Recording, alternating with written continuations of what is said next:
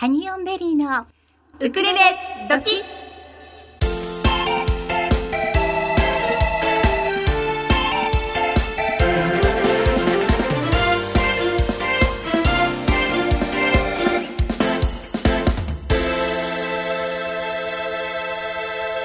皆さんこんにちは。ハニオンベリーのゆりです。かなです毎週火曜日16時から18時はハニオンベリーのウクレレ時2時間生放送でお楽しみいただきたいと思います。はい。はい、えー今日は4月の14日。はい。早速ゆりちゃん、今日のメニューをお願いいたします。はい。本日のメニューはゲストをお招きしてのギフトボックス。そしてスカイナウコマイストラ駅伝は一度今お休みしておりまして、たすきをちょっとハニーオンベリーでお預かりしておりますので、またね、状況が落ち着きましたらスタートしたいと思います。それではここでメッセージの送り方をご紹介いたします。ただいま、えーこのウクレレ時はテレワークでお送りしておりますので、メッセージはハニーオンベリーの公式ページからメールフォームでお送りいただきたいと思います。公式ページの URL を申し上げます。https コロンスラッシュスラッシュ honeyonberry.club えーこちらですね、ハニーオンベリー .club というのが公式ページになります。検索サイトで、ハニーベリーウクレレと入れていただくと、まず、ハニーオンベリーの公式ツイッターが一番上に出てくると思いますので、その公式ツイッターに行っていただくと、このハニーオンベリー .club へのリンクがあります。どうぞそこからいらしてください。そのページにメールフォーム、ウクレレ時へのメッセージはこちらですというメールフォームがありますので、そちらからお送りいただきたいと思います。えーハニオンベリーの Facebook ページ、そして公式 Twitter からも募集しております。あと、おはがきもお待ちしております。おはがきの送り先を申し上げます。郵便番号201-0012狛江市中泉1丁目2-6コマラジスイートタイムパラダイスハニーオンベリーのウクレレ時係までよろしくお願いいたします。皆さん、こんにちは。は。はい、えーっと、本日もハニベリー2人ともテレワークでお届けしております。ははい、えー今日もね、心にまっすぐコマラジ、えーはい2時間たっぷりお届けしたいと思いますので、はい、どうぞお楽しみくださいね。。はい。えーっと、ね、えー先週ね、ちょうど放送中に、えー緊急事態宣言が出されまして、ね。はい。あと私たちも大慌てだったんですけれども、はい、ええええはい、一週間どんな風に過ごしてました？一週間、ほぼ家から出ておりません。は まあでも、あの、私たち毎日このように、あの、い。えー、ズームというね、そうですね。使いまして、はいあの、いろんなことをさせていただいております。そうですね。はい。で、なんとですね、えっ、と、毎朝の、あの YouTube、あの、動画配信もさせていただいておりまして、そうなんはいえー。モーニングハニベリーというのをですね、はい。えー毎日朝8時半からお届けしております。はい。突然始まったよね、これもね。そう、突然かなちゃんがね、朝に4月の6日の朝だった？そうそうちょっそうそう。と配信しない？って。そうなのよ。ちょっと思いつきでね。うんうん。すごくね、いいです。あの、規則正しい生活ができるので、とってもいいです。そうなの、そうなの。はい。そうなのよ。だってさ、あのーもしさ、こんなことがなければさ、なんならずーっと、ずーっと部屋から出なくて、ずーっともしかしたらパジャマだったかもしれないみたいなことにもなりかねないので、そうですね。はい危険だよね、それそうなは。んです。うんそうなんです。毎朝ね、お届けすると思ったら、ちゃんと、あの、その時間にちゃんとメイクもしたりね、身支。度整えたりしますので、はい。はい、とてもいい習慣になっております。おかげさまで。思います。でですね、えっ、と、まあ、そんなわけで今朝もやったんですけれども、ははいい、今日私たち夜も、そうなんですよ。いまた、あのークローバーメディアさんの、えー番組に出させていただきます。夜のはい10時からですね。はい、えー、虹色ホットスマイルですね。はい。はい、こちらもお楽しみになさってください。はい。それではそろそろスタジオに戻しましょうか。はい、スタジオのしょうちゃん。はい。いきますよ。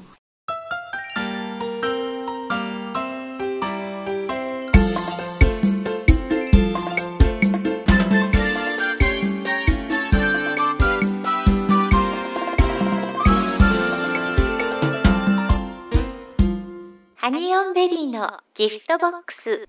このコーナーではハニベリの2人が今あなたに伝えたいことをゲストをお迎えしてお届けいたします。本日のゲストはバスカーの土門秀明さんと豊作プロジェクト株式会社 CEO の秋田隆樹さんです。こんにちは。こんにち。は。今日はよろしくお願いいたしますよろしくお願いします。よろしくお願いいたします。今ですね、ラジオをお聞きの皆様、私、あの、バスカー土門秀明さんって申し上げたんですけど、バスカーって何だろうって思われた方もきっと多いと思うんですよ。まずは土門さん、そのバスカーから、あの、土門さんの今までの簡単な自己紹介をお願いしてもよろしいでしょうか？はい。えっとですね、バスカーというのはですね、そんなにあの聞き慣れた言葉ではないと思うんですけども、あの、イギリス英語というか、イギリスの方でストリートで演奏するミュージシャンとか、あの大道芸をする人とか、で、お金もらう人、もらうんですね。それのことをバスカーって言いますね。まあ、ニューヨークっていうか、アメリカ的に言えばストリートミュージシャンですね。ええそんな感じです。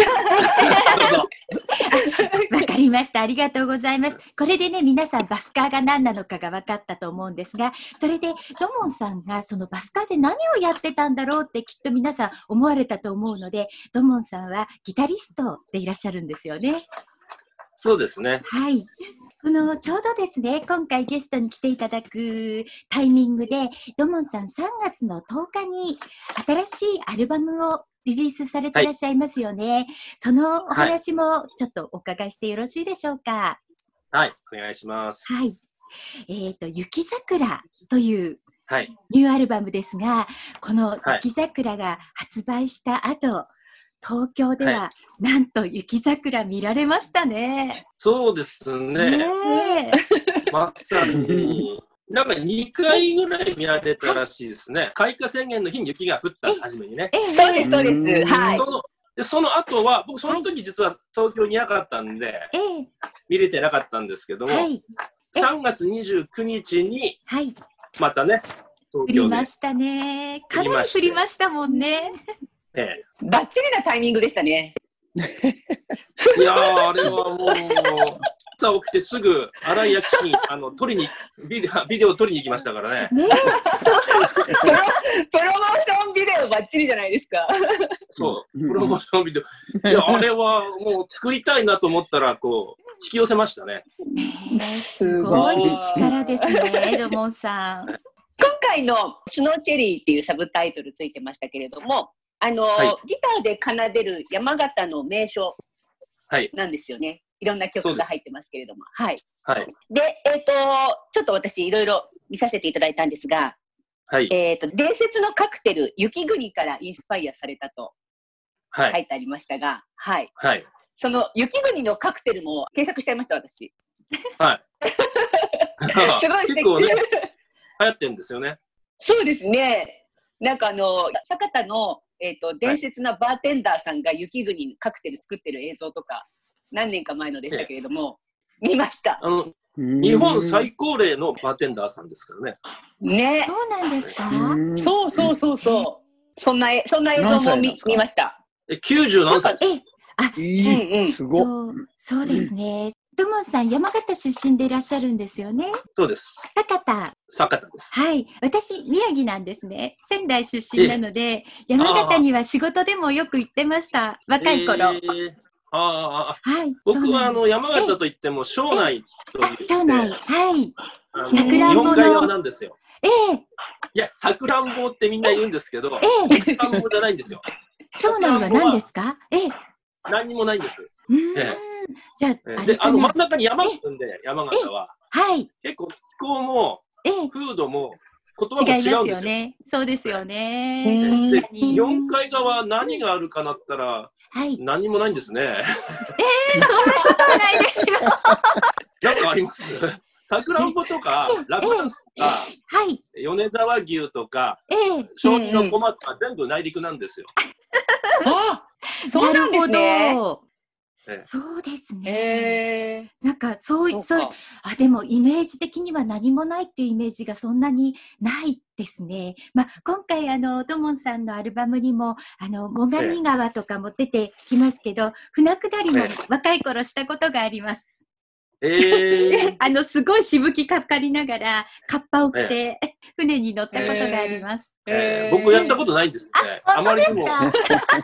あまりにも、まあ、あの、近近いんで、そうですよわざわね。ざ行かないあの 東京の人が東京タワー行かないみたいな感じ。一緒です。意外とそんなもんですよ確かにね。その通りです。それでは、ここで一曲お届けしたいと思います。土門秀明さん、雪桜の中から1曲目の雪桜です。どうぞ。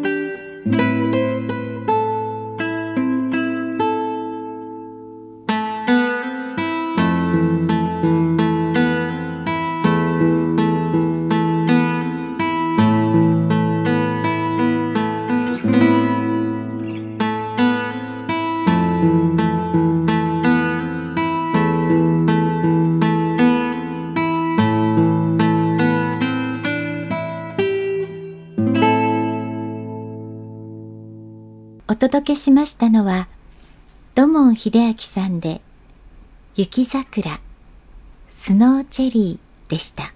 さあさあ、それではちょっとバスカー時代の話をお伺いしたいんですけれども、お願いします。えっと、ロンドンの地下鉄で10年間演奏活動をしていらっしゃったっていうことなんですが、なんかそれでせ、生活してたんですか？いや、もうそれしか生活できる術がなかったんですよ。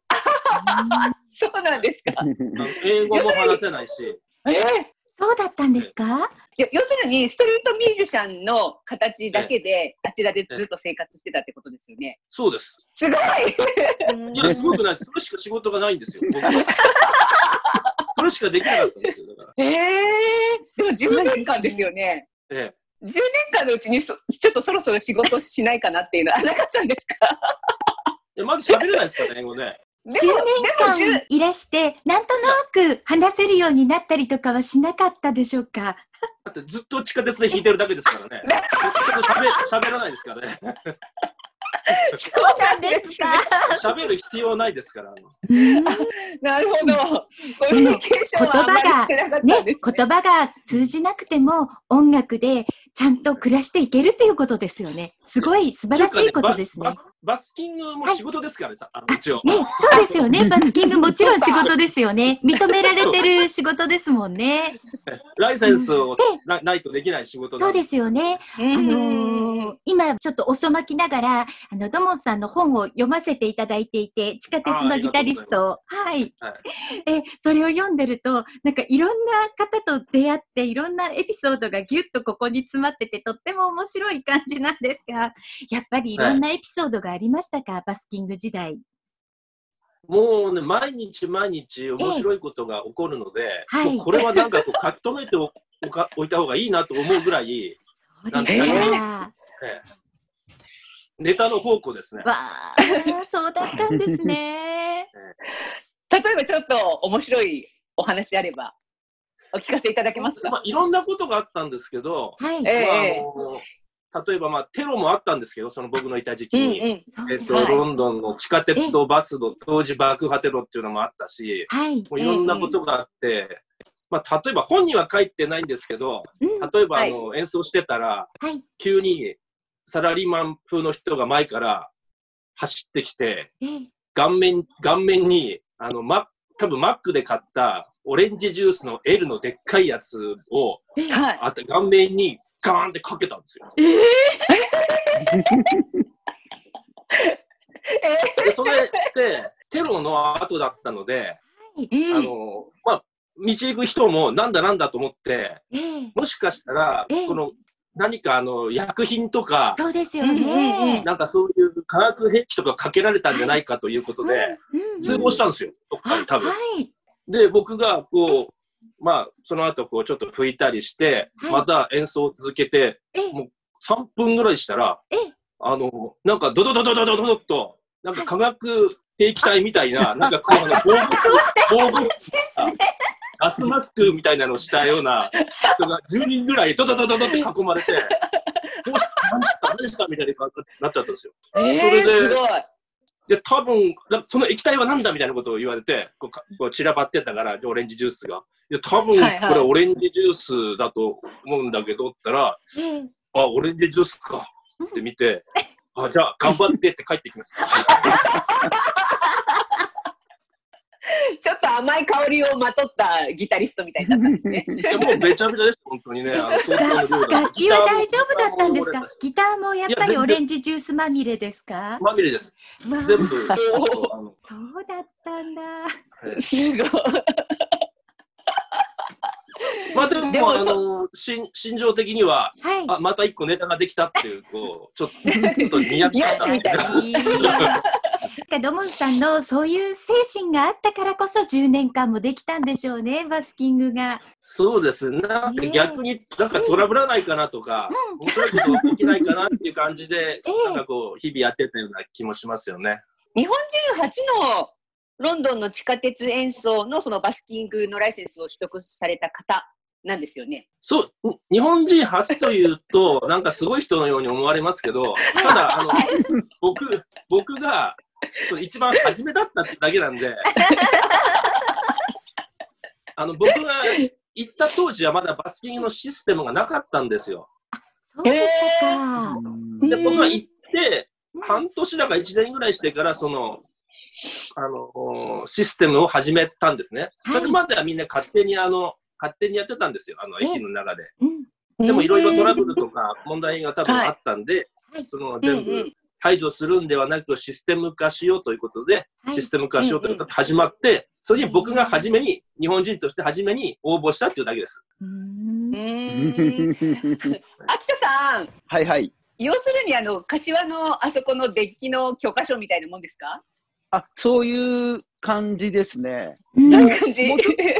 もうちょっと格式高い感じはありますけど。上野公園の中で演奏できる方たちってライセンスもらってるじゃないですか。東京都内でできる。ああいう感じですかね。もしかしたらね。あれはね、すごいハードル高いですよ。ね、高いですよね。うん。そうなんですね。だからそうなんですよへうん、それぐらいのうん感覚じゃないですかね。ですよね。素晴らしい。いやいやいやいやいやいやいやいやいや。バスキングは、はい。あの95%ぐらいはい。受かるんですよ。あのライセンス取るそうなん試験が。ですかはい。なんでかっていうと、え、え、あの、ある意味はい、失業者対策もあって、あへえ、そうなんですね。あの、60年代ぐらいから、ええ。結構イギリスが不況の時とかも、失業者がバスキングをやってたっていう歴史があって、あ、はあ、なるあほど。の。だから、落とすよりもなるべく受けさ浮かさせるっていうか、なるべくやらせてあげるっていううん優しい気持ちがあるんです。なるほどね。うーん。失業してても音楽がもしできたら、それでうん収入を得ることができるシステムなんですもんね。なんか優しいですよ音楽でね。音楽できなくても、ええ、あの、なんか、ちっちゃいなんか笛みたいなのをええピーピー吹いてるだけとか、口笛だけのとことかもあります。本当ですか。じゃあ、へパフォーマンスは何でもいいんですね。なんでもいいんです。あの、うん僕も、その、確かにお金は入れてもらってましたけど、チューニングとかしてても、ええ、ぼーっとしててもお金入るんですよ。そうなんえです。だからもうそういう風習というか、うん。習慣というか、ああ、うんそうか。例えば日本で言えば、お賽銭に近いような感じ？お賽銭。そうなんですね。そうですね。もうそこに神社があれば、いお賽銭行くじゃないですか、一応。行きますまあ、行く人多いはい多いじゃないですか。はい。うんうんだから、バスカーっていうか、ストリートミュストリートミュージシャンがいれば、いもうそこで、あの、綺麗な音楽をありがとうっつって、サンキューっつってお金を入れるっていうのが、もう習慣みたいになってるんですね。うんあーなんかいいですいねい。ですね、本当。ねうんうん。次にお聞きいただくのは、最上リバーです。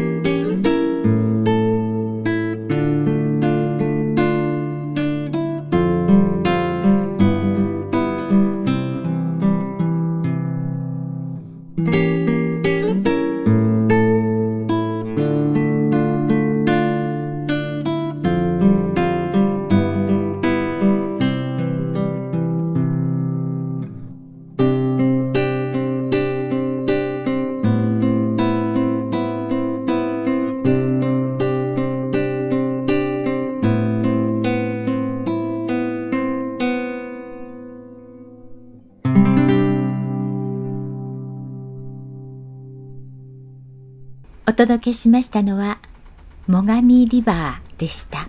じゃあ、ここでですね、今日あの、はい秋田さんと土門さんに来ていただいているんですが、お二人の出会いのエピソードとかを教えていただいてもよろしいでしょうか？聞きたい。いやもうかかなり古いですから、忘れちゃいましたよ。あの土門さんありますかは、私たち、私たちでももちろんもう多分このリスナーの皆様もご存知のバブルガムブラザーズうんで活動されていたというところから、あの、ちょっと秋田さんとの出会いまでをお話しいただけたら嬉しいんですが。長いですよ。あ、いいですよ。長くてもいいですよ。あの、大丈夫です。私が、あの、ちょっと編集させていただきます。チョキチョキチョキって。どうぞお願いいたします。でバブルガムブラザーズを僕が30歳ぐらいまでやってたんですよ、バックバンド。うーん。はい。で、それだけど、まあ、自分でバンドをやろうと思ったのと、バブルガムブラザーズをやってた頃は、日本も景気が良くて、あのバブル絶頂期のあの、い、い時期だったんですけど、バブルが崩壊しまして、はい。その後バブルガムブラザーズも崩壊したと。あの大崩壊というかですね、バブルとともに。ええ。まあ一発ね、大きなの、あの、ウォンビーロングって曲がええ。大ヒットしたんですけど、えその後、やっぱりちょっとこう、景気が、日本も景気が悪くなったので、え。はい。あの、うんうんまあ仕事もちょっと減ってきたので、ええ。まあ、やっぱり自分でもともとあの山形から出てきたのは、自分のバンドをやろうと思って出てきたので、はい。じゃあ自分でバンドをやろうかなと思って、ええ。アマチュアバンドをまた、とそのバブルを、バブルガンブラザーズをやめて、アマチュアバンドを始めた。うーんまあ、そのあたりで秋田ってことですね。え。で、じゃあ、もともと秋田さんも別のバンドでやってて、っていう感じだったんですかね。そうでしたね。俺は、うん、俺は、えっと、バンドを解散して、はいソロ活動をしているときに、ドモンさんと出会って、うん。で、バンドやるべって話になったんじゃないかなって記憶が甘くて。時には、ギタリストはドモンさん。で、秋田さんはボーカリストですか？ボーカル。はい。うん。でドラムの時がバッカスっていうバッカスってバンドバンドで。ですか？うん。でうん、で、ドラムの人は大沢義之のバックで叩いてた人で、そう後に内田有紀とかの、内田有紀のバックだったりとかしてた人で、ではい。ベースの人は、普通の人だったっていう。普通普通の人？そうそうそう。ラーメン屋、ラーメン屋の親父。あ、ラーメン屋だった。うんあ、そうなんですか？今、串揚げややってますね。へえ。あの、その秋田さんと土門さんが一緒にやられていたバンドは何年ぐらい活動されていたんでしょうか？何年だっけ？ですかね ?1 年か2年ぐらい？うんそんな長くないんですよね。でも、ライブ、はい結構エッグマン、エッグマンとか、ええあと、クラブ Q とか、はい。はいはい。エッグマンかクラブ Q でしたね、ライブやったの。そうですか。そうねエルターもやったかな。うん。うんっていうか、秋田君が起業し始めたんで、ええ、辞めた。うんバあバンドがそうそうなんですよねそうそう。なるほそうそう。ど。あの、ちょうど秋田といさうんことは20 25年前？25ってことですね。25年、そう、そうですね25ちょうど25年前だ。うん、そうだ。なるほど。なるほど秋田さんが、あの、仕事に目覚めてしまって、バンド活動よりも仕事が楽しくなってしまったんでしょうかね、その時はう。ん。あのね、お金全然稼げるから。だから、ね、バンドを辞めるっていうね、俺、苦渋の決断ではなくて、えあのフェードアウトした感じ、当時は。そうだったんですか。うーん。なんかでもその後もずっとうん。ドモンさんは音楽を続けていらして、あ、僕ですか？はい。そうね、そ まあこ、またここでもやるしかなかったというか、他に仕事ができなかったというだけなんですけど、まあ、年も年だしね、なかなかね、いい仕事も見つからないんで、バンド、音楽やるしかないかなみたいな状況でしたね。あ、でもその後、だから、その後ロンドン行ったんだ、だから。あそうですね。うんそこ、うんそこでロンドンに。そこでロンドンええに。ああ、そっかそっか。そうですね。うん2000 2002年、イギリスへ渡ると書いてありました。で、そのあたりなんですね。そうですね。うんあのもうどうしどうしようかなとかいろいろ悩んでたりもして、はい。うんまあ、どうせだったら、もう、あのービートルズも好きだったし、うん。もう、もうの、この際、もう日本でやるのも、イギリスでやるのも、もう一緒だから、あの、もうイギリスで行っちまうか、みたいな感じでしたね。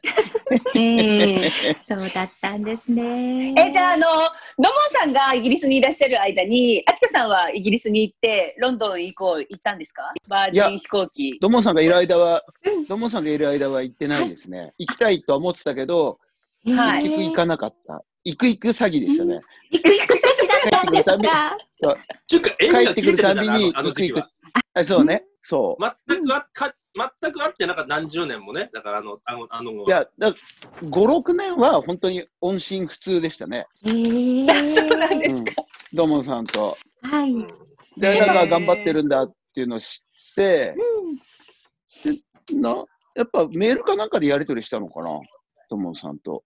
どうだったかな？いやー、もう記憶がない。まあ、本を出したから、なんかそのきっかけで、なんか、ああ、そうかな。そうかもしれない。えっと、本を出されたのが2006そうだ年になってますね。地下鉄の本ギタが出てリスト。うん。はい。本が出て、土門さんが渋谷で、はい。その本のイベントをやったと原宿か。原宿でやった時に、あー俺、見に行ったんだ、土門さん。そうだったんですそうだか。うん。そうそうたまたま帰国してる時に、こう、はいイベントがあってみたいな。うーんなそこるほど。から再開ですね。うんうん。うんでその後でした？ロンドン以降はロンドン行こうって秋田さんのいう曲は、もうバッカスの前、前ですね。だから、あ俺がそうなんです22、ね3歳の時、うん、作ってる曲で、へへーうん、そうなんですよ。うんで、僕はロンドン行っちゃったわけだよずっと封印されてね。そうみたいですね。あの、そうそう秋田さんがロンドンへ行こうって歌ってたら、ドモンさんがロンドン行っちゃったっていうことですね。そうだね。なるほどそっかあの、ドモンさんと一緒にはい。やってる動画がありますよ。あの、昔のバンドで。本当ですか？え、うんそれはどこで、秋田さんのチャンネルに残ってますか？これのチャンネルじゃなくて、バッカスのチャンネルが実はあって、じゃあ、そ えー。れぜひ教えてください。あのね、俺のブログに、はい、俺のブログに、ええ。えっと、ロンドンへ行こうはい。っていうコーナーがあって、多分そこにえ、貼ってあります。わかりました。では、後ほど送ります。お願いします。あの、ハニベリのブログにも掲載させていただきあます。ぜひぜひぜひぜひ。見ちゃおうすごい。うん。すげえ、普通にロックバンドしてますよ。本当ですか？あの、どうします？再結成してくださいっていうファンが多く集まっちゃったら。えでも適当にドモンさんとバンドっていうか、二人でユニット組んでやってるんで、年に、年に2回ぐらいは演奏してますよね。そうね。まあ、あの、この自粛になる前まではね、やってたね。そうですねうん。本当に実はね、今日あの本当でしたら、スタジオに二人、お二人に来ていただけたら一番良かったんですけれども、はい緊急事態宣言もありましたので、今日はテレワークで、オンラインはいでみんなで顔を見ながらね収録をさせていただいております。本当はね、はいあのスタジオでお二人に生演奏していただきたかったですよね。本当本当ちょっとスタジオ狭いんですけれどもうん 今また、日本だとまたなんか、またね、はい。しばらくしたらやりましょうよ。え、やり、もうぜひまた来てくださいね。スタジオに入れるようになりましたら。はいあのうん秋田さんマンスリーのゲストさんなのでもうそれに合わせてえ、お越しいただければ、第一火曜日の夕方です。ドモンさんが空いてる時に。はい。来はいていただけたら嬉しいです。は、はいい。お願いしますはい今、あの、ドモンさんの新しいニューアルバムが皆さんにお伝えしたいことがありましたら、これですか？こはいの雪桜ですか？ええ、雪桜。はいそうですね。まあ多分この放送を聞いてる人でも山形出身とか山形関係、そういう人にやっぱ特にはい。聞いてもらいたいのと、はい。あと5曲入ってるんですけど、ええ、あのーさっきこう山形のね、庄内地方はあんまり名所がないとか名産がないなんてこと言っちゃいましたけども、はい。あのその隠れたですね、ええ、名所がね、え実はいっぱいあるんですよ。え、もちろんですよ。あのー結構面白いとことか変わったとこ、例えば4曲目にはい。あるブラックマリアっていう黒いはい。聖母マリア像ええにインスパイアされた曲っていうのがあるんですけど、はい。日本に黒いマリア像があるなんて知ってました？いいえ、知りませんでした。知らないですそれも日本で1体しかないんですよ。それが山形にあるということですか？山形の省内の鶴岡市っていうところにあるんですよ。そうへえ。なんで、そういうこともこうアピールして、はい。町おこしじゃないですけど、はい。なんちゅうか、あのーもう勝手に親善大使みたいな感じで、いいですね。あの、まだ任命はされてないんですか、土門さん。全然任命される手はないですね。おかしいですね。任命されないといけません こんね。な、こんな CD まで作って、ね宣伝してるのにね。本当ですよ。秋田さん、プロモーションに行かないとまたもう一回。あ、なんか、ドモさんがプロモーション活動をして、新聞載ったりとかしてたんだけど、そうですこのコロナね。騒動で、コロナ騒動でイベント全部中止になっちゃって。ねそうですよね。本当に、本当に残念です。ね今月、あの、最上川美術館というところで、はいはい。あの、桜が咲いてる時に、その下でギターを弾いて、この新曲発表会、はいアルバム発表会をしようとして、秋田君も来てくれることになってたんですけど、キャンセルですよ。やっぱり残念ですね。うん。かまあ、じゃあこのまたあの CD を皆さん行ってね、はい。あの、その分、あの、山形を、え？のことを知っていただいて、はい。山形にうん。観光に来ていただければいいかなという、こう観光親善大使としてはですえね、、そうですね。自称、自称観光親善大自使としては。オンラインで配信された日に Amazon で聞かせていただいていて、ありがとうございます。なんか、うっとりしながら聞かせていただいています。なんでしょうね。自分たちも全然ギターとは違いますけど、ウクレレを始めてみて、弦楽器のむ難しさ、ウクレレはいいくら簡単だって言っても、本当に綺麗な音色を出すっていうのはとっても難しくって、だから最近はもうギタリストの方のそのソロで弾かれるギターとかにものすごく心惹かれるんですね。魅力を感じるようになってきました。た。でさあ、ギタねーを始めよう そこはね、あの、荷物が重くなっちゃうから、すみません。でかくなりますからね。軟弱で、あの、きっとギターを始めるとしたら、ミニギターで許していただこうかと思っております。ねぜひぜひ私も、私もミニギターで許していただこうかと思って。ミニギターがいいですよ、ミニギターが。そう思っています。うんうんあの、秋田さんも YouTube チャンネルで、あの、バレエコードを抑えなくても弾けるっていうので、たくさん動画を上げてくださっているので、私の周りでもね、もうギター挫折して、ウクレレやってたけど、もう一回ギターやってみましたっていう方いらっしゃるんですよ。秋田さんの動画を見て。ありがたいですね。うんうんうんそういう人がね、うんうん、増えてくれると嬉しいですよね。本当ですよ。だっうんて秋田さん、あの動画をね、作るの、とっても大変ですよね。ちゃんとコードが出すて指も見せて、うん、そう。指、指使いとかうん適当なんだけど、まあね、うん。まあ、あれで見やすければいいのかなと思って。何カメ使ってるんですか使ってるんですか？2つ回してますね二。つ？うんえー2つ。2カメでやってます。手も手元と。右側、ここっちと、うんあと正面からと。うんうんうんうんであのう、んなんていうのかな。あの、目線としては、はい。自分の目線から手を見てるって目線の感覚を見せたかったので、はあ、はあはあはうん、まあそこ、これぐらいのところからカメラ撮ってるんだけど、あ、でも本当は自分の目からはい。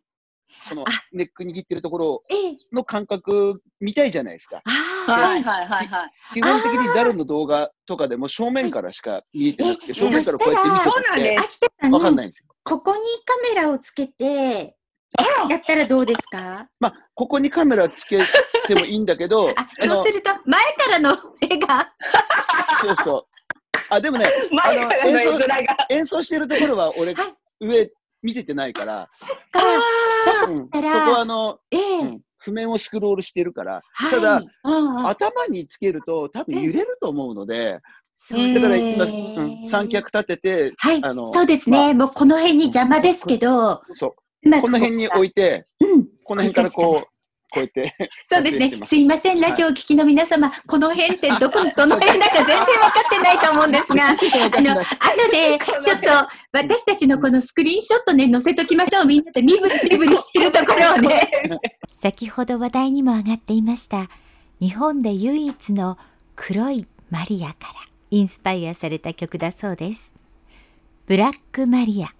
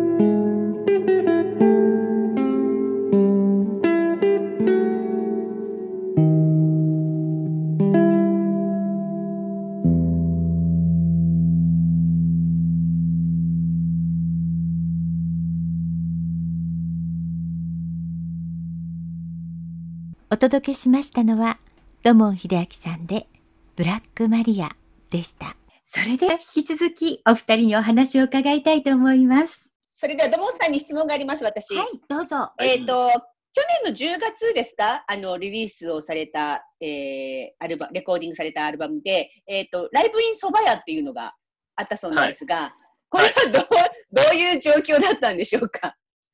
いや、あの、もともとですね、もう3年ぐらいやってるんですけど、三鷹のお蕎麦屋さんで、はい。もう、まあ、バスキングに近いんですけど、もう勝手に、あの営業中にですね、ええはいあ。のギターを弾いてると。まあ、インスト、インストなんですけど、あ歌は歌は歌わないんですけど、はいはまあビートルズとか、ジャズとか、映画音楽とか、い。うんうん。まあ、クラプトンとか、昔のヒットソングとか、ユーミンとかね、そういうのをこう、ふらふらっとずっとあの1時間半、ノンストップで弾いてるというのをやはってた、やってたんですよ。はいはい。あえ、普通にお客、えっ、と、営業中なんですよね？もちろん営業中です。じゃあ、あの、空いてる？みたいな感じのお客さんが来るときに、2名です！みたいな声とかも入ってるんですもうね。全然入ってます。ええ 相席でお願いしますとか。あもちろん、いらっしゃいませとか、あの、全然入ってます。で、面白い。まあ、録音するつもりはなかったんですよ。はい。はい。あの、まあ、実はあの僕あのロンドンの地下鉄でやってる時は、そこのロンドンの地下鉄内であの録音したアルバムを2枚出してるんですね。はい。うーん。それはあの地下鉄の構内放送とか、はい。はい。まああの外人の子供の声とか、ええお金のチャリチャリンっていうお金の入る音とか、はい。まあ、いろんなあの外国のこう環境音が入ってるので面白いので、はい。あのまあ、あ撮ってみて、はい。そ。れを、あのーまあ、一番初めに出したんですけども、でええ。結構好評だったので、その後、その第2弾を秋田君の、ええ。あの、ソロギターレコードでも出してもらったっていうぐらい、まあ、結構面白いし、こう話題にもなったんですよ。はい。で、それ、えーそういう環境音が入ったの面白いなと思って、うんじゃあ蕎麦屋ど、蕎麦屋でで今やってるんで、どうかなと思ってんだけど、ええ初め撮ってみ、ちょっとと試験的に撮ってみたんですけど、はい。はい。あんまり正直面白くないんですよね。そうですか？そうなんだ。それはなぜに？蕎麦屋ですから。まあ、日日本の日常じゃないですか。でも、何屋だったら面白いかなえっと、だから外国の、ロンドンの地下鉄は面白かったんですよ。ああ、なるほど。うんだから日本の撮ってみたけど、やっぱ面白くないので、それボツだなと思って、はい。ややるつもりはなかったんだけどもえ、えたまたま、あのそれをちょっと聞かせたレコード会社があって、はい。その人がちょっと変わってて、ええ逆に、逆に面白いって言われたんですよ。面白くないのが 面白いと。そうそうそうそう。みんなが無視してるような感じなんかみんながこう聞いてない、無視して勝手に喋ってる感じはい。あのもう普通に宴会してるんですよ、うーんうんそういうところが面白いという風で、やりましょうっていうレコード会社があったんで、ええそのライブインスパイアは、まあ、じゃあ、じゃあリリースしましょうってことでリリースしました。えー面白いな。面白いですね。うん私すごいの見つけちゃったんですけど、なんでしょそれね。これですね、えっ、と、ともんさんが安田圭さんとインタビューで雑誌にはい載られてるんですよね。そのそうですね話も伺っていいですか？この、なぜ男性二人でベッドの上にいるんでしょ そんな写真。それね、結局、あの、ええ。安田健さんっていうのうは、はい、はい、実はものすごい、あそこで知ったんですけど、はい。あの、すごいビートルズファンなんですよ、ね。やっぱりそこなんですね。それでベッドインなんですね。そう。なんですね。ええ。で、小野優子と、はい、ジョン・レノンの、ええ。あの、ベッドインというイベントの再現をして、ええ。そこでベッドの上で、えーお互いこうインタビューというかあの話,、はい話すという企画があ雑誌の企画が毎月あってそれに私を呼んでいただいたという。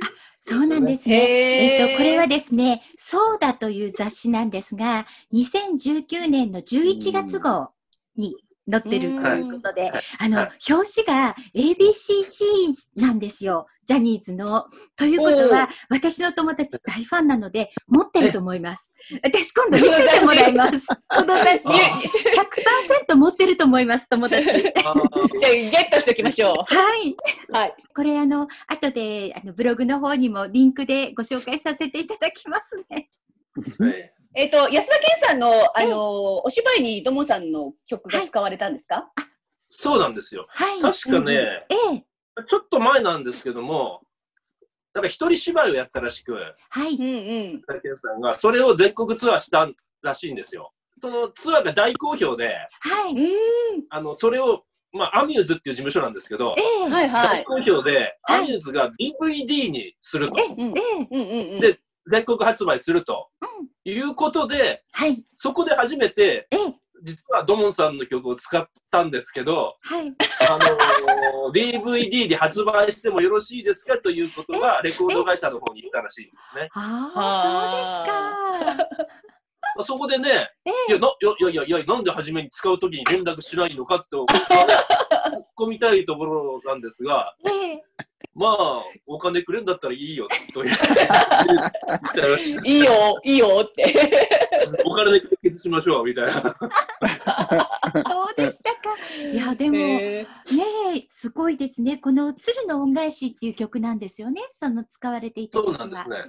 はいあやっぱこれ、そ今日今日これ書きましょうね。ね、今日これ、じゃあ、あの、今ね、ちょうどお話にも出ましたので、ここで一曲、皆様にお聴きいただきたいと思います。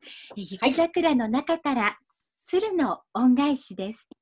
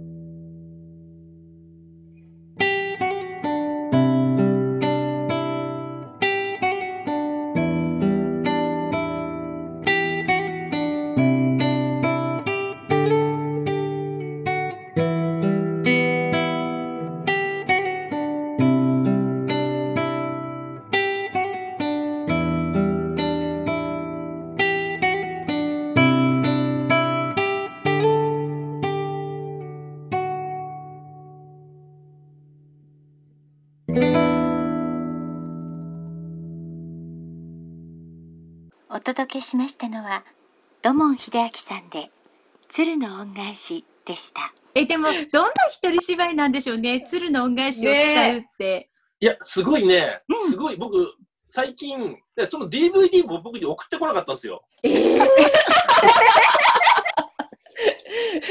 それ、トークの時に言わなかったんですか？言わない言わない。あ、その時も、トークの時も、見てなかったです、僕は。だから。あ、そうか。土門さんのお話を聞いていたら、ちょっとあの、5週間ぐらい土門さんに来ていただかないと、お話は終わらないという感じですが、そうですね。ちょっとシリーズ化した方がいいと思うん本ですけどね。当ですね。あの、はいはい秋田、秋田さんにも月に一度、はいはいハニベリにのこの番組に来ていただいていますが、土門さんももしご都合よろしければ、ぜひその時にまた一緒に遊びに来ていただけたら嬉しいです。本日のギフトボックスのゲストは、バスカーの土門秀明さんと、豊作プロジェクト CEO の秋田隆樹さんでした。ありがとうございました。ありがとうございました。ありがとうございますま。たいらしてください。16時台最後の曲をお届けいたします。春レオで、さよなら唇。ハニーオンベリーのウクレレ時。ス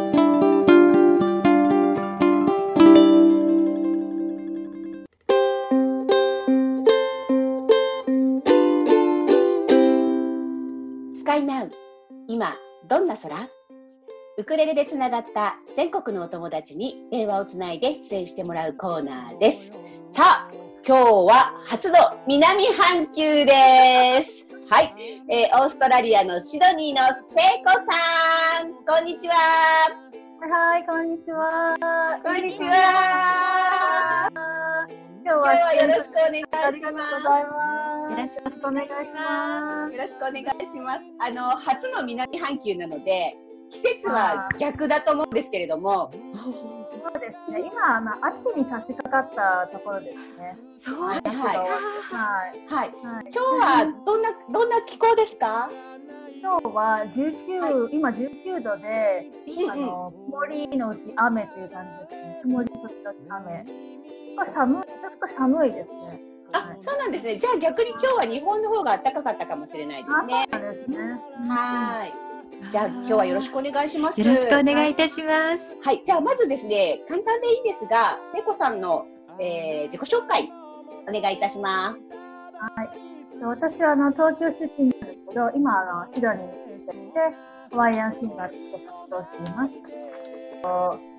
2013年にですね、あのプロギタリストのパートナーからウクレレを誕生日プレゼントとしてもらったことをきっかけにしてハワイアンミュージックの虜になりました。で、あのちなみにシドニーてかオーストラリアはハワイアンミュージックが浸透してなくて、ハワイアンミュージックをあの教えてくれる人がいなかったんですね。ちなみにあの当時はあのフラダンスの教室もなかったんですよ。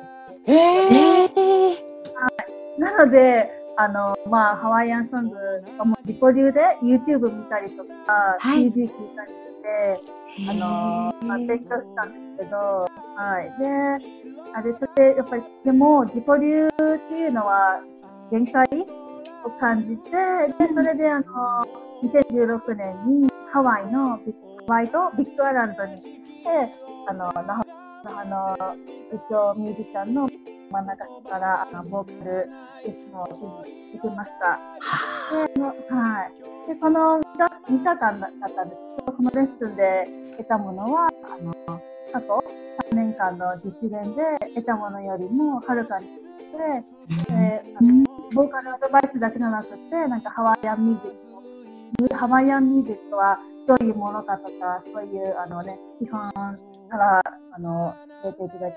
はい。ではい。ということは、えっ、と、シドニーには何年前ぐらいに行かれたんですかね？今からだもう約8年前あうんそうなんですか。えっ、と、じゃあ、それまでは、あの、東京にいらして、東京では全然その、えっ、と、ハワイアンの関係には全く触れてなかったんですか？全くないですね。ないし、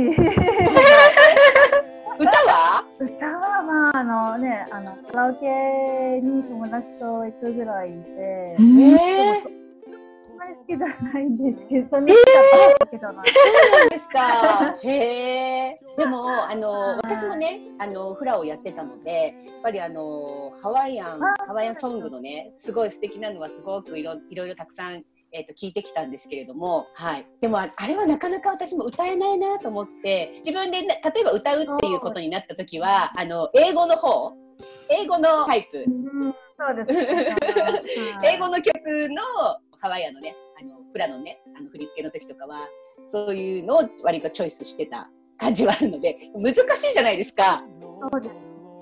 そうなんです、うん、であのそのマークさんからあのレッスン受けた時もぱりハワイアンソング歌うならあのハワイハワイ語勉強してで歌詞も、ね、はい、理解してって言わせていただいたのでそれでそのハワイから戻ってきて自自分でまた 独学でハワイ語を勉強しようとしたんですけどやっぱりあの質問があったら聞く人がいないのでもうそこで、えー、その時上国語に出会ってその上国語でハワイアンソングをハワイ語から学ぶオンラインコミュニティで、うん、そこであのねまあ、そういう理由であのハワイ語をちゃんと学んだ方がいいっていうアドバイスに従ってそこでね、まあ、コミュニティに入ったんですけど、はい、まあでもそこであの入って一番良かったのがあの日本人でハワイアンミュージックが好きな人と出会うことができたこと。今まであの今まであの私本当にハワイアンミュージックが好きな友達が全くいなくて、孤独で寂しかったんですよ。だからようやくそのね、オンラインコミュニティ通じてみんなでね、はい、ハワイアンミュージック弾いたり、ね、一緒に勉強したりとか、今は本当にお互いに励まし合って会う感じで、私もたくさん励まされてきたんです、今まで。なので、でまあ、ハワイアンソングとか、ハワイ語とか、ハワイの歴史、ハワイの文化は、とても近いものっていうことが分かって、うん、もこれ一生ね、学んでいくものだなってはい、素晴らしい。はい、ね私もあの、ハワイ語の、ハワイ語の辞書、こんな分厚いの持ってますよ。こんな分厚いやつ。難しいですよね。一応フラをやるときに、やっぱりあのね、意味をちゃんと、あの、訳してやりましょうということで、うんうん、あの、それこそ辞書を、辞書を引きながら、なんとなく自分で訳したりとか、えー、いろいろしてましたけれども。はい、ね。はい。ただ、ただここ、これからもね、ずっと、まあ、なんか一生勉強するつもりで、コツコツね、勉強していって、で、まあ、それと同時に、あの、私の今、パートナーがね、ミュージシャンなもので、はい、それでその彼と一緒に、あの、今、ハワイアンデュエットのマンジーフラっていう、あの、まあ、バンドというかそのデュエット作って、はい、あのシドニーを中心にあのパフォーマンスをしています。なので今後はあのオーストラリアでのイベント例えばサーフィンのイベントとかミュージックフェスティバルとかでこっちもあのウクレレがすごい人気でウクレレフェスティバルが各地で行われてるんですね。なので、えー、そこであはい、そこであのハワイアンデュエットして、ね、2人で、ね、演奏のステージで演奏してあのハワイアンミュージックが馴染みのないねオーストラリアの人たちもなんか紹介っていうかそれできたら、うん、で一人でもね多くハワイアンミュージック好きになってもらえたら嬉しいなっていう気持ちがあります。はい、素晴らしい。素晴らしい。ありがとうございました。それでは、今日は聖子さんの、はい、あの、聖子さんが歌われた曲をこれから流したいと思うんですけれども、曲の紹介をしていただいてよろしいですか？はい。と曲名はあのハワイの配達人っていうあのだ曲なんですけど、はい、それは私のハワイに対するあの、まあ、思いを過去、現在、未来にを混ぜてあの私の気持ちを込めています。でそれであの音楽は彼が私のパートナーの彼があの作曲して私がそれに日本語の歌詞をつけました。はい、ででこの曲を聴いていただければ、私のね、あの、ハワイアンミュージックに対する思いが伝わってもらえるかなと。ありがとうございます。ありがとうございます。これからかけたいと思います。皆さんに聞いていただきますね。はい。はい、ありがとうございます。はい、ありがとうございます。じゃ今日のスカイナウは初の南半球からご出演の、えー、オーストラリア・シドニーに、えー、在住のハワイアンシンガー、セイコさんでした。ありがとうございました。ありがとうございました。ありがとうございました。それでは聖子さんのオリジナル曲「ハワイの配達人」をお聴きください。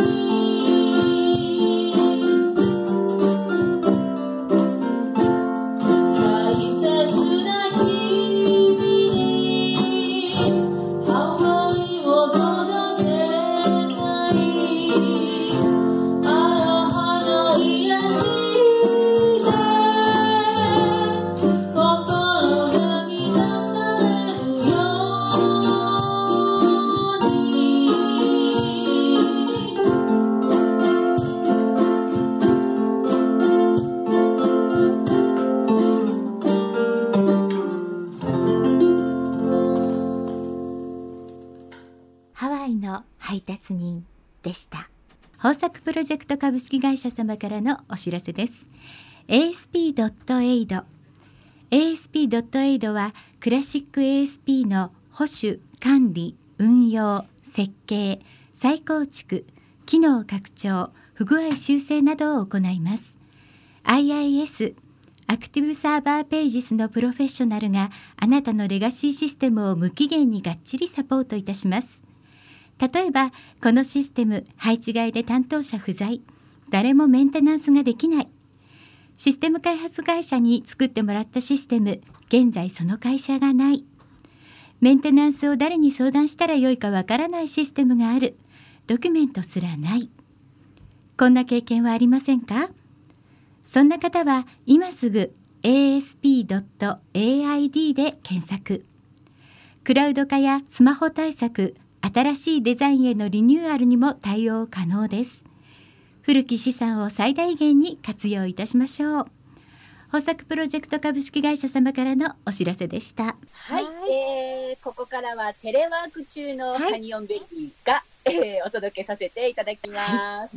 はい、えースカイナウに、あのーご出演いただいた聖子さんに、たくさん今日はメッセージをいただいているようなので、はい、はい。ご紹介させていただきます。はい、お願いします。はい。ラジオネーム京香さんからいただきました。リアルタイムで聞けないのが残念ですが、シドニーからラジオを楽しみにしています。ということです。そして、えーラジオネームあめちゃんからです。ずーっとこの日が来るのを楽しみにしていました。聖子ちゃんのトーク、そしてオリジナルソング楽しみにしています。ということです。まだまだ来てるんですよ。すごいですね、聖子さん。はい。えーラジオネームミラママさんからです。はじめまして、えーラジオのゲスト聖子さんの出演とても楽しみにしています。いつも素敵な歌声をウクレレとともに届けてくれる聖子さんを楽しみにして見ています。シドニーからぜひ聞かせてもらいますということです。そして最後に、あの、今日いただきました、えー、ハイジちゃんからいただきました。えーゆりちゃん、かなちゃん、いつも楽しく聞かせていただいてます。愛知のハイジです。今日はお友達のオーストラリアの聖子ちゃん登場で楽しみにしています。聖子ちゃんのクリスタルボイスはとっても素敵です。一人でも多くの日本の皆様に聖子ちゃんの歌声が届きますように、これからも応援しています。ということでした。わあ、すごい。シドニーからいっぱい届きましたそうねな。んですよ。シドニーの皆さんは、多分あのリスラジは入れられてない方が多いと思うので、アーカイブできるだけ早く上げますので、楽しみになさっててください。はい、少しお待ちくださいね、皆さん。はい。はい。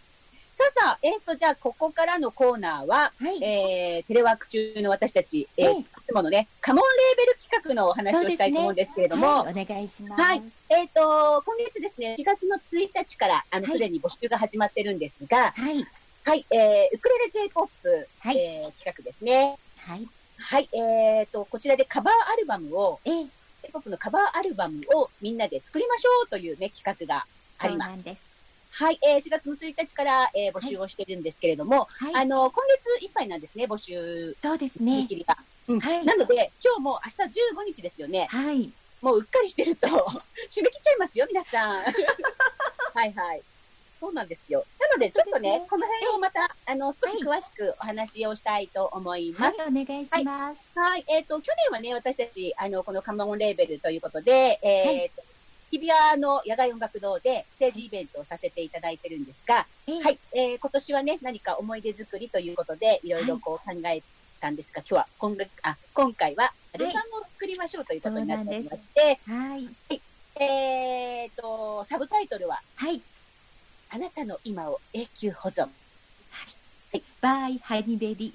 バイアニメリちょっとね、公式に、秋秋田さんに確認は取ってないんですけど、ハニベリが勝手に押している裏、ね、そう、裏タイトル？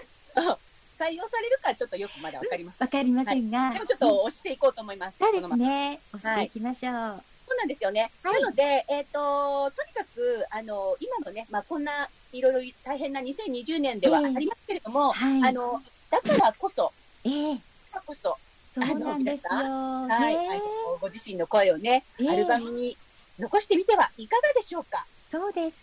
ということでですね、あの、動いております、私たち。はい。はい。えーっとですね、簡単にお話をさせていただきますと、はいえーっと、J-POP 限定にはなるんですけれども、ええあのー曲をね、えー選んでいただいて、はいで、ウクレレの弾き語りは基本そうですね。ですね。ははいい。えーで、レコーディングをしませんかというお話になるんですが、い一応4月いっぱい、えー募集をさせていただきまして、えーはい5月に楽曲調整ですね。そうですね。あの楽曲調整っていうのは、結局あの、えっ、と、カバーある、カバーとして使える曲なのかどうかを、うんちょっとね、あの、ジャスラックですとか、ネクストーンにお問い合わせをして、で、日本の曲ですというふうに、えー書かれているものが限定になってまいりますのでそうですよね。はいはい。そこがありますので、一応ご希望の方は、オーダーし、えーエントリーシートの方に第1希望から第3希望までええご記入いただくような形になります。はい。はい。うん。で、あのー一応ですね、これ、えっ、と、曲自体が、あの、まあ、ジャスラックの方、ジャスラックとかネクストに登録はされていても、はい。アーティストさんの方でカバーダメよっていう曲もあるのでそ、うなんですよね。はいはいうんあのーその辺もね、ちょっと、あの、皆さんの曲、ご提出いただいている曲を、えええー調整させていただく期間が、まあ、はい5月いっぱいということになりますそうね。ですね。はいあのアーティストさんによってはもうアレンジも必ずこのまんまフルコーラスでお願いしますっていう方もいるっていうお話ですもんね。そうなんですね。なので、えっ、と、例えばですね、あの、まあまあ皆さんよくご存知の、あの、はい今和清志郎さんが歌ってます、デイドリームビリーバー。えええーこのあたり日本語で歌ってるんですけれども、はい。えっと原曲が外国曲なので、はい、日本語で歌っていても外国曲になりますということなので、そうですね。うんまあ、これもね、ちょっと調べなくちゃいけないというのもありますので、はい。えっと5月はそんな作業が入ります。はい。そして、そして、えっ、と、6月、7月、ね、今のところの予定ですけれども、ええ。えっ、と、参加者の各自練習期間というのが2ヶ月ほどございます。はい、で、この間にですね、えっ、と、なんとなんと今回の、えーこの企画のプロデューサー、はい、はい、えー、クスクスの川上二郎さんがはい、プロデュースをしていただけるということで。そう、なんです。はいはい。で、あのーまあ、今の段階からね、ちょっとね、ええ。曲、選曲にも悩んでるっていうことであれば、い。ちょっといろいろご相談にも乗っていただけるような形にはなってますし、えーええこの練習期間の方、時に、えっ、と、まあ、グループワークにはなりますけれども、はい。えっ、と、ご参加料の中に、えー2回ほど、はい、はい。えーレッスンが入ってますので、ええ。はい、えー皆さんでね、いろいろこう、えー練習したり、いろいろしたいと思いますので、それが2ヶ月ぐらいそうですね。はい。で、その間にもしね、あのー不安ですということであれば、えー、二郎さんがやってます、新宿ボーカルスクールの方の、はい、えーオンラインレッスンなり、えーはいまあ、その時期はどうでしょうね、対面でちゃんとレッスンができればいいんですけれども、うんまあ、そのあたりをね、そうですね。はいリクエストしていただいて、直接、ええあのコンタクト取っていただいて、そちらのレッスンを受けていただくことも可能ですし、はい、はい、えっ、と、今ですね、あの、二郎さんがやってます、新宿ボーカルスクールの方の、えー、検索レッスンというのもそうですねあ。りですね。いいですよね。あのね、オンラインもちょっと対面も、なかなか恥ずかしいなとか、いろいろありましたら、はい、あの、自分が歌ってるのをですね、えっ、と、二郎先生に送っていただきまして、ええ。それに対して、えっ、と、検索をしていただけるというシステムのものがあります。はい。それは1曲あたり3500円で、えっ、と、そうなんですよ。ベースの方から、うんええそのレッスン券みたいなのをね、お買い求めいただけるんですけれども、はい、はい。あのーすごく細かく添削していただけるので、ええ。一度、ちょっとね、あのー私もややってみたいなと思うんですけれどもね。そうですよね。ううん。ん、そうなんですよ。あのーえっ、と、まあ、その歌詞をね、歌っていただいた歌詞をテキスト化していただいて、まあ、はい。手書きでね、いろいろこここを細かく、あの、ここはどうする、こうするっていうお話を書かれていて、ええ。で、まあ、あのー文字でね、なかなか説明しづらい部分もありますので、はい。そういう部分は、あのー、ジローさんがやってます YouTube チャンネル、無料のええ。YouTube チャンネル、ボイスラバーズで、はい、えー細かく説明している回がございますので、ええ。えーと詳しくはここを見てねっていうような形でね、あの、ご案内があると思いますので、はい、えーそちらをご覧いただくと、えー細かく、えーレッスン動画が上がってますのでね、ね。そういったものもお役立ていただけるというような形にはなっております。そうですね。はい。はい、えーで、えっ、と、秋にはプレス、そして、まあ、年内には発売、発売記念イベントを予定しておりますので、ええ。こんな感じで、私たちの2020年は、アルバムにそうです注ぎたいとね。思うんですけども、はい、注ぎたいと思います。私も。はいはいはい、ね、私たちももうちょっと曲をいろいろ決めていかないといけないので、そうなんですよね。うん今回はあの去年の夏のニューチャプターの時にはオリジナル曲でそれぞれかなちゃんと私と一人ずつでやりましたけども、今回のカバーアルバムではハニーオンベリーとして一曲やろうと思ってるんだよね。そうなんですよね。なので、うんなかなか悩んでおりますが、私たちも。はい。あと私たち今回のレコーディングのあの皆さんへのおすすめ点というのがありまして、はいもしウクレレがまだあんまり上手じゃないけどでも歌いたいとか自分の歌を残したいっていう方は助っ人が使えます。そうなんですそうなんですよ。助っ人をお願いすれば、あの、自分は歌うことに専念していただくこともできますので、はいすごくハードルは下がると思います。そうなんです。なので、ねえちょっとウクレレ心配なんですけどっていう方でもね、全然あのご参加いただけますので、はい。ぜひぜひご検討いただければと思います。そうですね。では、ここでそろそろ曲を一曲お届けしましょうか。はい、はい、えー、それでは一曲お届けいたします。えー今回の J-POP カバーアルバム企画のプロデューサー、クスクスのボーカル川上二郎さんご本人が、クスクスの曲をカバーしたアルバムの中から、はい。子供たちへお届けいたしましたのは、川上二郎さんで、子供たちへでした。はい。いい歌だね。言うただね。うん。田次郎先生。だってこれさ、10代の時に使っ作ったんだってよ。ねえ。ね素晴らしい。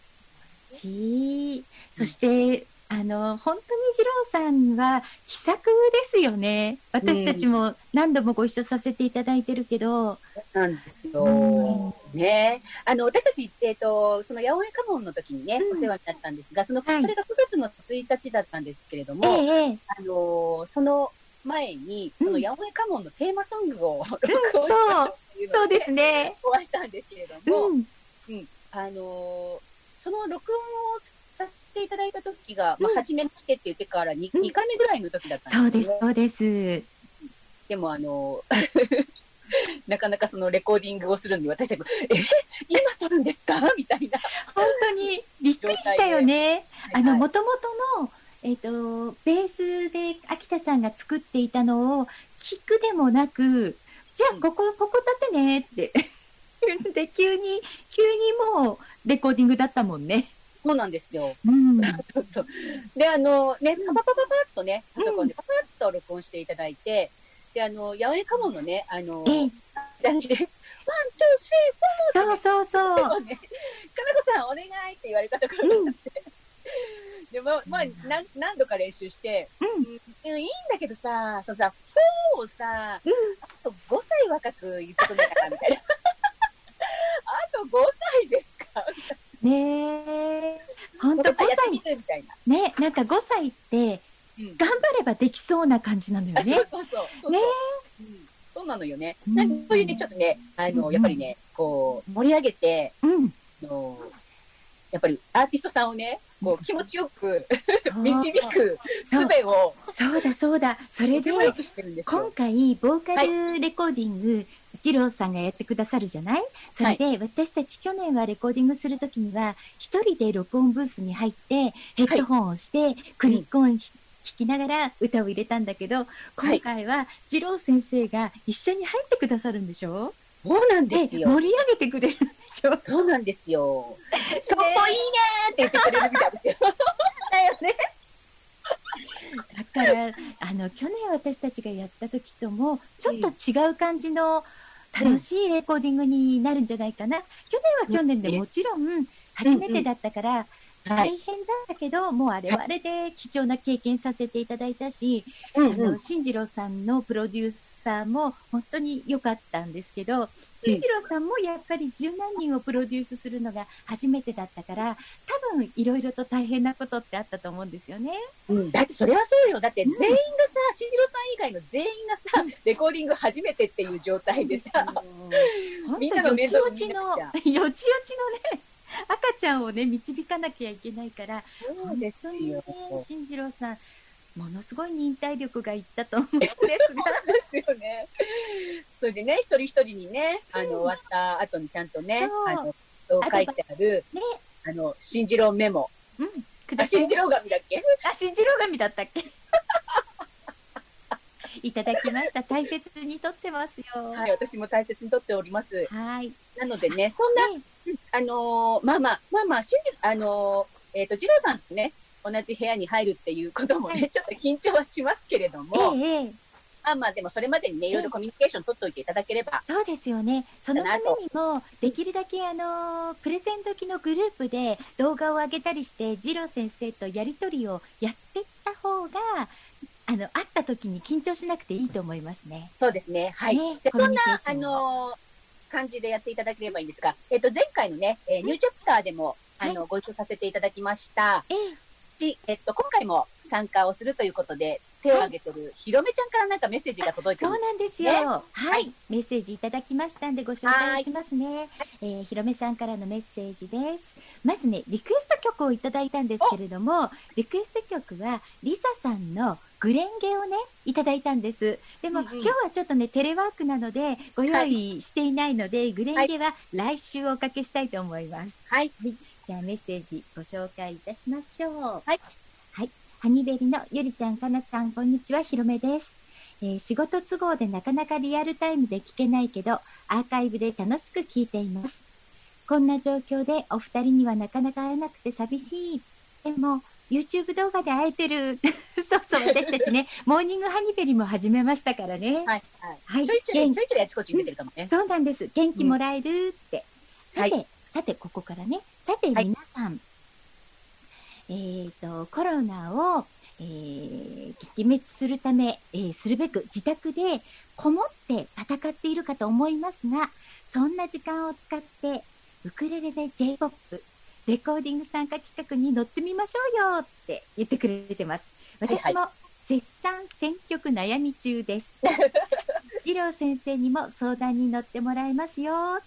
せっかくの時間のプレゼントを有効活用して、2020年の楽しい思い出作りしましょう。きっと素晴らしい経験になるはず。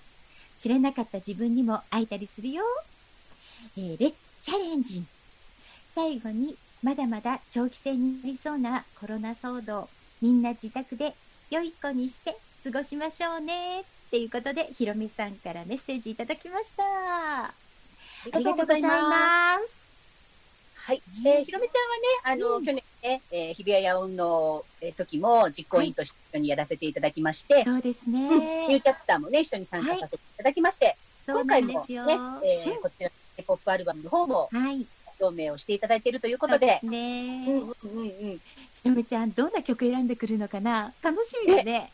楽しみね。うん。あとね、あの、声がかっこいいからさ。そうなのよ。ああの、ひろめちゃんは熱唱系じゃない？うんうん ねえ素敵。きっとカバー、カバー、カバー曲も素敵だと思うんですよね。ねえ楽しみですね。楽しみです。うんそうそう。はい。あの、さっきですね、えええっ、と、二郎先生の、あの、YouTube チャンネルのお話をしたんですけども、はいあの、ボイスラバーズって言ってね、えっ、と、ボイストレーニングのね、レッスン動画を上げていらっしゃるんですけれども、ええあの、今回そのね、J-POP にご参加される方に向けて、はい。私がその中から、すごいたくさんレッスン動画上がってるんですけども、ええその中から、あの、カナセレクションで、あ、カナセレクション。はい。いくつかですね、あの、ええおすすめ動画を、はい。はい、あの、ピックアップしてですね、あ素晴らしい。うん、あのーこのね、ええー、J-POP アルバムの、えー、Facebook グループ、はい。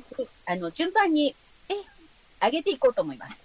よろしくお願いします。はい。今ね、ちなみにね、ええーえっと、口の開き方テクニックっていうのをね、へえ。1回目で上げてるええもう、ええそうそうそうそう。あのねうん、面白いレッスン動画たくさんあるんで、なかなかね、選ぶのも私もね大変だったんですあけど、の何個か見せていただいてるけどやっぱりはい。カナ,、カナセレクションは聞いて私もしっかり見たいと思いますそれ、はい。はい。えっ、と、はい。シリーズで、えっ、とね、6、な6本か7本ぐらい、うんはい。ご案内できると思いますので。わ、かりました、はい、そのあたりも楽しみにしてくださいね。はい、はい、じゃあ、ゆりちゃんの方から何かお知そう。なんです。あの、はい。今日ですねゲストに来ていただきましたドモンさんドモン秀明さんは3月にニューアルバムを出していらっしゃるんですね。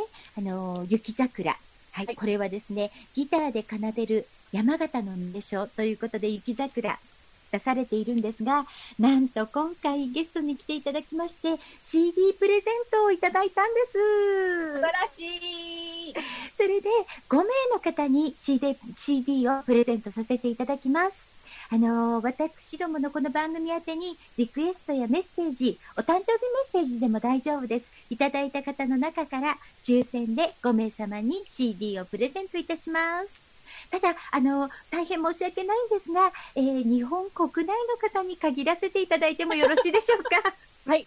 今こんな時期なので、ちょっと海外に物を送るのは若干難しいと思うので、今回は申し訳ございません。国内限定ということでよろしくお願いいたします。お願いします。はい、今日もね、なんええその CD からいくつかね、はいお届けしましたけれども、そうなんですす。ごい素敵な曲がたくさん入ってますの本で、当ですね。はい。あとね、あの、4月いっぱい、まだドキドキショッピング続いております。かたちゃん、ドキドキショッピングのご紹介をお願いします。はいはい。ゆりちゃん、あの、ゲットしたんですよね。私、持っておりますよ、ドキドキショッピング。はい、えっ、と、佐久間タオルさんのね、ははいい、えっ、と、タオルパーカー、えー今治のタオルで作ったメキシカンパーカーですね。はい。はい、えーこちらで、えっ、と、お電話でお申し込み時に、あ、お電話でも、えーウェブからでもお申し込みができるんですけれども、です。あのーウェブの場合、クーポンコード、えーカタカナでウクレレドキッと書いていただくと、えええーなんと4月末までははい。3500円オフそうなんです。なんですよね。はいでもゆりちゃんは先月買ったからもっと、はい。もっと割引率高かったんですよね。今ですね、はいディレクターさんから、えっ、と、私たちにプレゼントをしていただきまして、えっ、と、はいはいグレンゲをかけていただけるようなので、かけてもらいましょうか。せっかくリクエストをいただいたんで、ひろめちゃんのリクエスト、はいえーリサさんでグレンゲお届けいたします。それではここで番組へのメッセージ、リクエストの送り方をご紹介いたします。今私たちはテレワークをしておりますので、あの、もし Facebook をされている方でしたら、メッセンジャーでお送りください。ハニオンベリーの、えー Facebook ページがありますので、そちらからお送りいただきたいと思います。あの、Facebook Messenger を使われてない皆様は、私たちの公式ページ、えー公式ページがあります。えーハニーオンベリードットクラブ、ハニーオンベリードットクラブ、そちらに、えーメールフォームのリンクがありますので、メールフォームの方からお送りください。お待ちしております。はい。今ね、あのーは来週にしようと思っていた、えー、グレンゲかけていただけました。これもですね、素晴らしいんですよ。今、私たちは、あのー映像を見ながら、はい。えーゆりちゃんと、あええとスタジオのはいディレクターさんの人さんと、ええ全部画面を見ながらお話ししているので、はい。あのーちゃんとこう連携プレーがすごいできましたよね、今ね。すごかったですね。ありますよっていう、ありますよ。本当。でもこれはやっぱりね。ヒロさんだからね、ヒロさんは慣れてらっしゃる。うんうん。やっぱね、これ顔見えてると、もう本当にがぜん、がぜん心配がないですね。本当だよね。もしかしたら、あの、録音で作る部分少なくても大丈夫なんじゃないかってちょっと思ったり、そうね。なんならゲストさん生で呼んじゃってもいいんじゃないかって思ったり。まあでいけるよねちょっと、ちょっとでも怖いかなどうだろう。事故が起きた時が。だんだんスキルアップしていきますからね、私たちね。そうですね。やっぱり何でも続けてると、はい私も今毎朝ちょっとソロウクレレを練習してるんですけど、はいあ。のーえ白雪姫、ディズニーの白雪姫の中のハイホーという曲をやってるんですが、日 に日にちょっとこうよちよちから少しこう歩けるようになって、そのうちこう、ハイホー、ハイホーっていう感じにいけプするる。ようになった？いや、まだいけませんよ。あの、今日スキップ、スキップするぐらいのテンポでやったら、あの、何度も転んでましたね、小人たちが。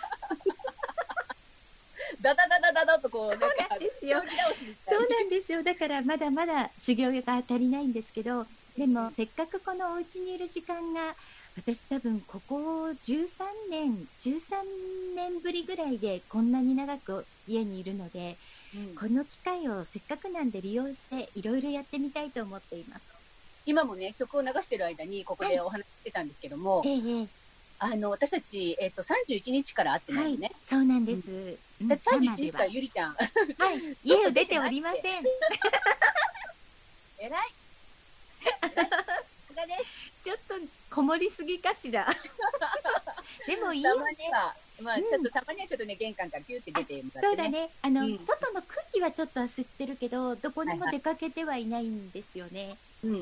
ええはい、それでも、ここから、あはの、ここから見えてます、スタジオのヒロさんのところの、い、えっ、と、スタジオも窓が開いてますね。いますね。ちゃんと換気されてますね。はい私ももう日に何回も窓開けますけど、皆さんね、あのー、2箇所窓を開けて換気していただくといいですよね。そうですね。ねえそうそううんあの、昨日はね、大変なお天気だったんですけど、今日はね、本当にいい気持ちいいお天気だったので、そうちもバよーッとね。窓を開け放って、あの、いろんな芸能人の方たちが、とても素敵な手洗いの動画を上げてますよね。あそキムタクとか。はいはい。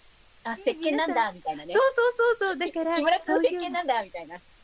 そういうのを見て、あの手を洗うのもいいし、ただね、手をすごく洗うから、若干やっぱり荒れてくるんですよ。アルコールも使うので。はいはい。でこまめにクリームを塗りつつ、皆様乗り切っていただきたいと思います。そうですね。あの、私も結構ハンドクリーム系ってさ、いただき物もいっぱいあったりするじゃない、うんうんうん。そうね。でなかなかさ、使い切れなかったものとかがさ、ここに一気にさ、そうそう、ナウみたいな。そうなんですそよう。あとね、周りでよく聞くんですけど、時間があるからお家を片付けていたら、あの、どこからともなくマスクが出てきたって。ありますよね。よく聞くんです。うんうんうん。うん。あとは、ねあの、非常袋の中にもマスク入ってるらしいので、非常袋の中は皆さんね、チェックしてください。マスク入ってるって今日聞きました、お友達に。確かにそうかも。うんそうなんですよ。みんないろいろね、工夫してやってるし、うんあとなんか女性限定のね、グループがあって、その中でいろいろ話してたら、やっぱりあのストレッチのね、ものをいろいろ使ってマスク作ってますとか、そんな話も聞いています。皆さんね、お家にいる時間をね、楽しんでくださいね。そうですね。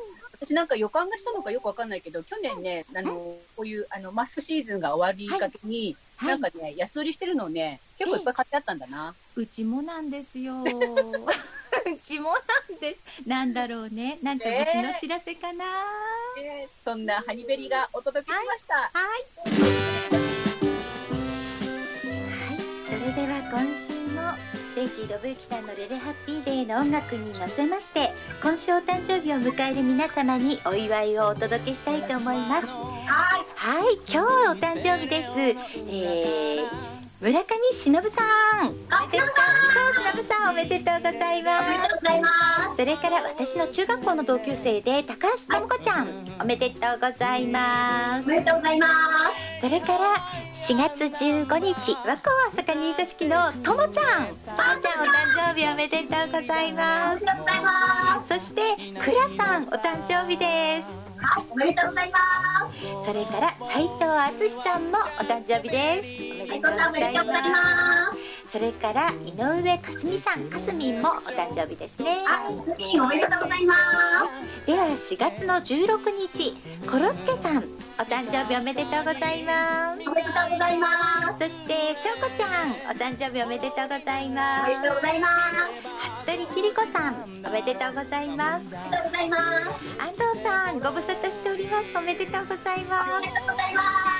そして高橋由美子さん、お誕生日おめでとうございます。おめでとうございます。それから私のいとこのね旦那様なんですけど、福田さん、お誕生日おめでとうございます。おめでとうございます。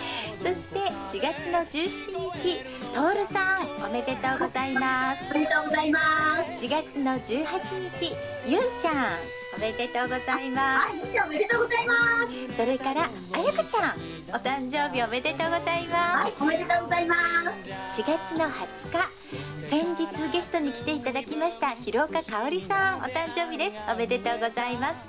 おめでとうございます。そして中村郁夫さん、おめでとうございます。おめでとうございます。そして宮越清子さん、お誕生日おめでとうございます。おめでとうございます。今週もね、たくさんの方にお祝いをお伝えすることができました。はい。ウクレレ時では皆様からこのお誕生日メッセージも募集しております。私たちハニオンベリーの公式サイトにメールフォームがありますので、そのメールフォームからぜひお寄せください。はい。今週もね、なんとかテレワーク無事に終わりましたね。そうですね。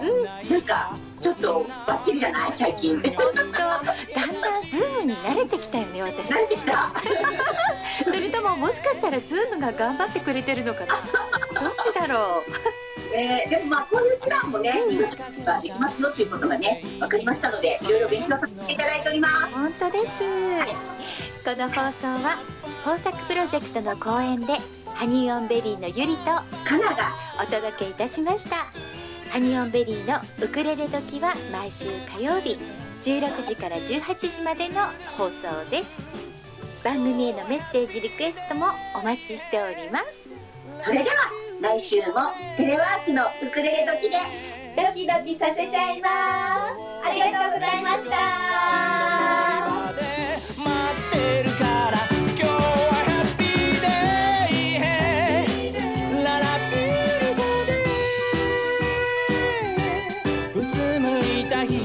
さよならさ。連れてって虹の果てに。